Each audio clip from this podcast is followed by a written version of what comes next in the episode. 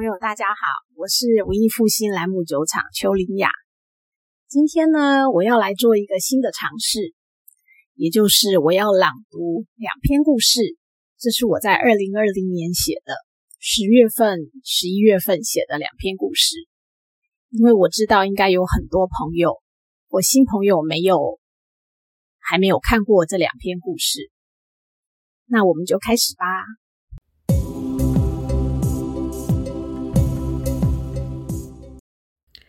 二零一三年的夏天，从法国回来后，欧利文就决定投入兰姆酒。没有任何原因，他就只想知道台湾为何没有兰姆酒，因此从零开始自己摸索如何蒸馏。二零一三年的秋天，我们开始种植甘蔗，而二零一四到二零一八年间，有整整五年的夏天没有回法国。二零一四年，当时因为不知道熟成中的兰姆酒是否可以承受台湾炎热的夏天，所以不敢放着不管。二零一五年发现回去的费用足够让我们买好多个橡木桶，所以不打算回去。二零一六年五月，我决定加入他的兰姆酒游戏。夏天找到厂房，积蓄只能留着厂房所有的开销。二零一七年夏天，蒸馏设备抵达，当然更回不去了。直到二零一八年，才终于回到欧利文的故乡。这一别就是五年。在重新踏上法国时，除了两个儿子已经长大以外，行李中还多了欧利文的心血。欧利文准备了十款还在桶子中熟成的兰姆酒，每一款都具有特别的意义，代表每个实验阶段的成果。我们去见了法国最负盛名的兰姆酒独立装瓶厂的负责人 F 先生。一大早从中部家里出发，开了好几好几个小时才抵达勃艮第的伯恩市。伯恩市不大，就如同法国一般的小城，古色古香。F 先生的办公室在老城城墙外的一栋如同小城堡的屋子里。停好车要去见 F 先生时。欧利文告诉我，他非常非常紧张，仿佛要去参加一个大考一般。我相信他参加其他人生中的大考，也没有这一次来的压力大。我一派轻松的说风凉话，跟他说没什么好紧张的。其实心里想着中午想吃勃艮第的名菜红酒炖公鸡。现在回想起来，当时欧利文真的。是要鼓起很大的勇气，才敢将他的心血带给这带给这个专家品尝，将尚未正式上市的兰姆酒赤裸裸的摊在 F 先生面前接受鉴定。而且值得一提的是，这位 F 先生是当今在法国最有影响力的兰姆酒独立装瓶厂之一，他尝遍了各大酒厂的兰姆酒，几乎是可以呼风唤雨。和 F 先生见面寒暄后。欧利文开始叙说他的故事，详细的介绍每一款酒的不同，生怕漏了什么细节。之后一瓶又接着一瓶，请 F 先生品尝。我对第一印象最深刻，因为欧利文当时最最紧张。他倒酒时一边说：“这是他的第一桶兰姆酒，里面有些瑕疵，因为当时他还在摸索中。”似乎担心 F 先生会喝出所有的问题，他得先替他的宝贝辩护一下。结果 F 先生尝了欧利文人生中第一桶兰姆酒后，问欧利文说：“你之前从来没有蒸馏过，这是你蒸馏的第一桶。”接下来我就不用再费唇舌叙述当时的情形了。之后欧利文心情平复后，雀跃地跟 F 先生说。他这几年来最大的疑问就是担心自己是否偏离主流，玩得太超过、太过火。F 先生简单的回答，他说：“你就放胆去做吧，不用担心会做的太多或太超过，就尽情享受吧。”这种建议也只有这种专家才可以给。F 先生品尝完所有的兰姆酒样品后，我们去老城吃午餐。因为和他不熟，我们没有挑餐厅，因此我没有吃到我的红酒炖公鸡，只随便点了一个超级昂贵的沙拉解决。这种饭局不是真正在享受食物。法国人吃饭配话，对于没有经验的人来说，这是个天大的折磨。幸好欧利文可以撑全场，他只要提到兰姆酒，可以聊三天三夜。这下可好，他们尽情讨论，不用我翻译，我只要静静的在一旁思考即可。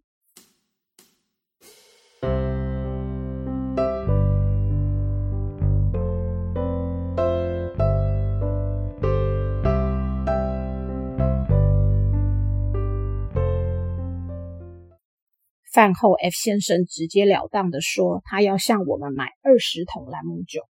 顿时，我的确有点震惊。欧利文则难掩兴奋之情，眉开眼笑。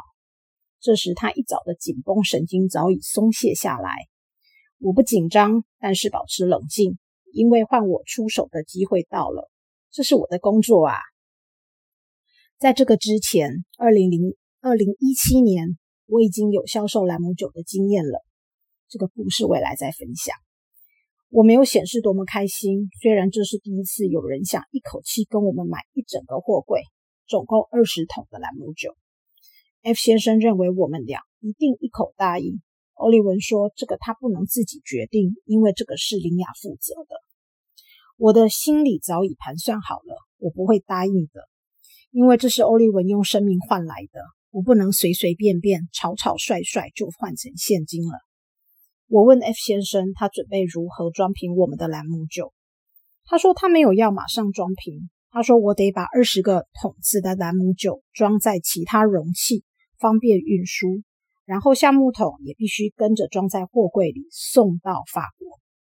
接着，当他收到货柜后，他会把每个橡木桶的兰姆酒重新注入原来的桶子中，然后他要把桶子运到法国东北方的一个酒窖熟成。他说：“我们的兰姆酒必须要在所谓大陆型气候下熟成一段时间才能装瓶。原本我已经打定主意不卖，这下听到这番解释，更笃定绝对不能让欧利文的兰姆酒在尚未长大成人之前就流落异乡，成为四不像。未来更不可能成为某某品牌的其中一个成分。通常，独立装瓶厂可以单独装瓶一个酒厂的酒。”也可以混合不一样酒厂的兰姆酒来成为一个品牌酒。幸运一点，如果不是成为品牌酒的其中一部分，即便是以文艺复兴兰姆酒厂的名义装瓶，我也不想替我们在台湾岛屿型气候熟成的兰姆酒添加属不属于台湾的风味。我只要台湾兰姆酒的原汁原味。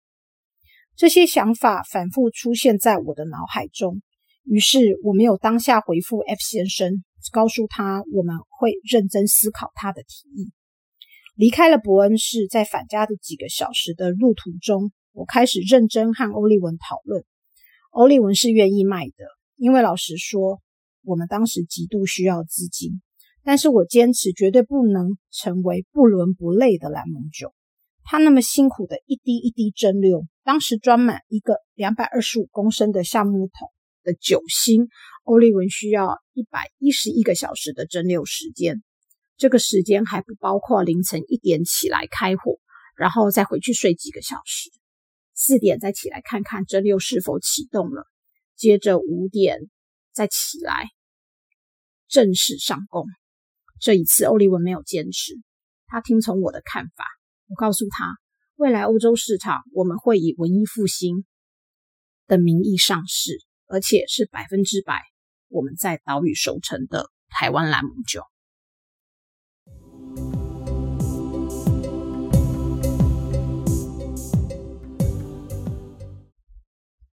知道大家是否有这个疑问：我们为何成立酒厂？可能有朋友会觉得我们是经过从长计议，其实完全不然。文艺复兴纯粹是一场意外，一场美丽的意外。今天就让我来与你们分享这个故事。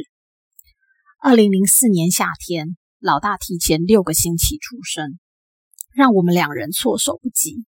欧利文时常说，儿子的来临彻彻底底改变了我们原本的生活。欧利文当时在法国 GM 工作，我则是在法国雷诺汽车。小孩诞生，公司除了给我三个月的产假外，还另外给我四个月的哺乳假。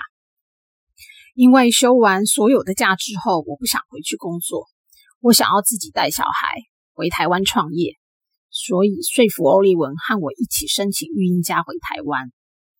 当时我们双方家长除了我妈妈以外都投反对票，他们不敢相信我们会做出这么疯狂的决定。但是我们至少是有留下后路的。自从一九九一年我离开台湾，我已经非常非常想念家。于是不顾家人的反对，我们二零零五年初带着儿子和猫咪，这只猫咪后来成为我们的 logo，就回来台湾。欧利文从十九岁开始就收藏法国葡萄酒，我们在法国多年，参观不少波尔多级数酒庄，也认识了一些小酒农。二零零六年，我们开始经营多玛酒坊，当时家人也不赞成，我们安慰自己说。如果经营不善，一个货柜七八千瓶的葡萄酒就留着一生慢慢喝。现在回想起来，我们两人真是乐天派，奉行享乐主义。多年之后，当罗马酒坊渐渐步上轨道，我们两人各自向法国公司提出辞呈，挥挥衣袖，毫无眷恋，于是开始享受葡萄酒之旅。每年去参观酒庄，参加波尔多和香港的酒展，调酒。二零一一年九月，我们去苏格兰挑选单桶 whisky，就是去包桶。当我们在艾雷岛上从 a r b e g 走到拉弗格和拉加维林酒厂时，天空下着毛毛雨，刮着风，才九月初，气温已经不到十度。小路旁到处都是羊妹妹，而且他们还知道要去后车后车亭躲雨。我和欧利文走在毫无人烟的路上。外套的口袋里有一个小瓶子，里头装了在 Arbeg 没有喝完的 whisky。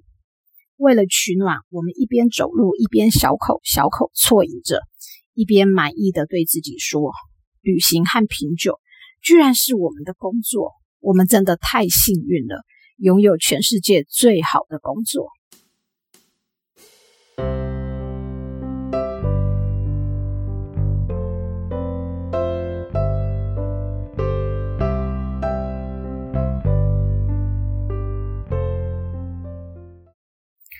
二零一三年秋天，欧利文突然想要种甘蔗，想要做兰姆酒。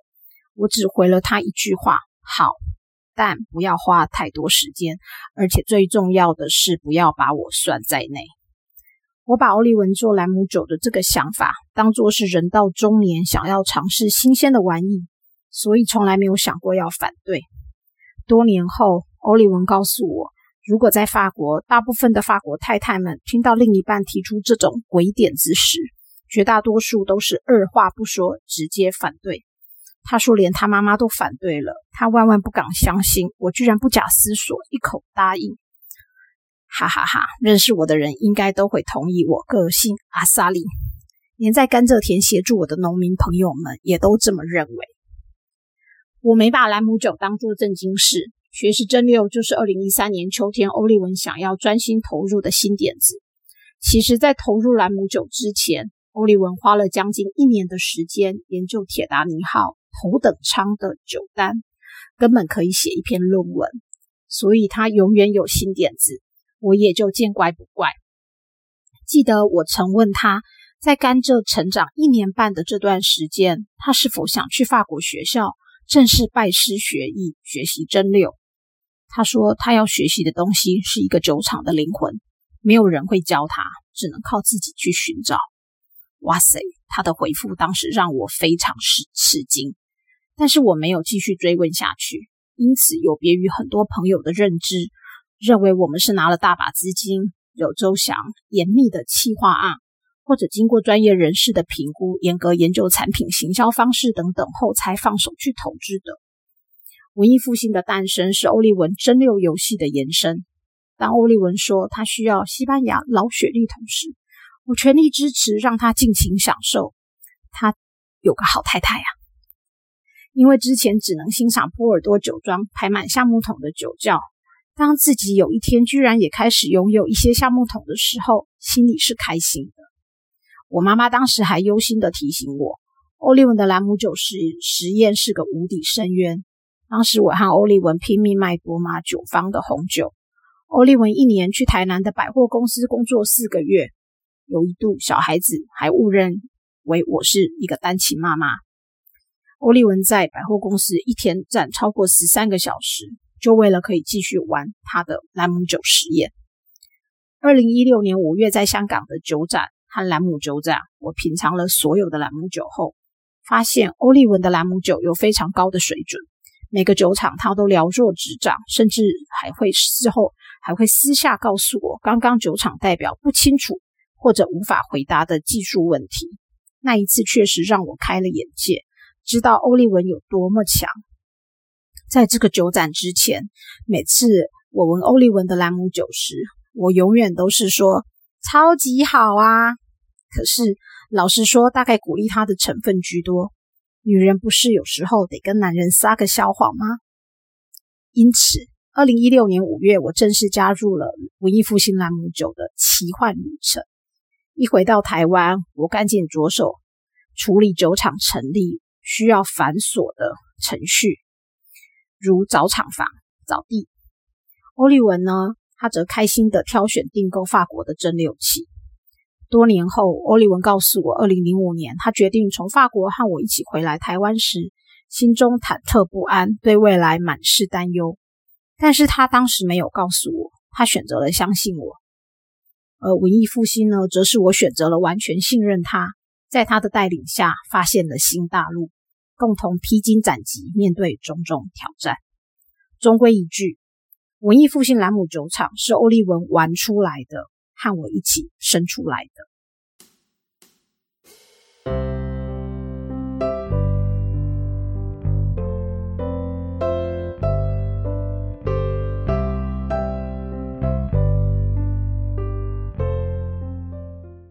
虽然说李文是在玩兰姆酒，但是告诉大家，他可是非常认真、极度专业的在玩他这个新发现、新领域。他的兰姆酒实验让我对他举案齐眉。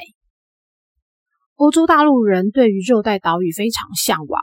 我的婆婆常说：“我们好幸福，住在一个岛上。”反而是我自己不知道住在一个岛上有什么好特别的。因此，当写意中留着葡萄酒的欧利文，一九九八年第一次踏上书中的福尔摩沙岛屿时，再正常不过的反应就是：“台湾兰姆酒在哪里？”他万分惊讶，百思不解，居然气候适合生长甘蔗而没有兰姆酒。我无言以对。他将这个疑问的种子埋藏在脑脑海里，十五年后萌芽。有时候比较不是行动派的他，二零一三年秋天毅然决定自己找答案，开始摸索兰姆酒。一段时间之后，他说：“台湾人住在一座金矿上而不自觉。”他又说。兰姆酒这么明显的，明显到台湾人自己看不见。他郑重的宣布，世界上的兰姆酒爱好者都在期待品尝台湾的兰姆酒。他叹息着说：“四百年前，台湾就应该开始生产兰姆酒，台湾晚了四百年，我得赶紧追上。”我呢，为了不掀起永无止境的答辩，法国人个个都是哲学家，爱辩论。我就在一旁静静观察他。原以为对他已经充分了了解，但他投入兰姆酒这段时间内，其他的特质渐渐展露出来，让我重新认识这个已经相遇超过半个人生的枕边人。感谢兰姆酒让我发现他超强的自学能力，感谢兰姆酒让我发现他源源不断的创造力。感谢兰姆酒，让我发现他异于常人的意志力、坚定的毅力和执行力。感谢兰姆酒，让我发现我自己和欧利文一样，不畏惧困难，勇于接受挑战。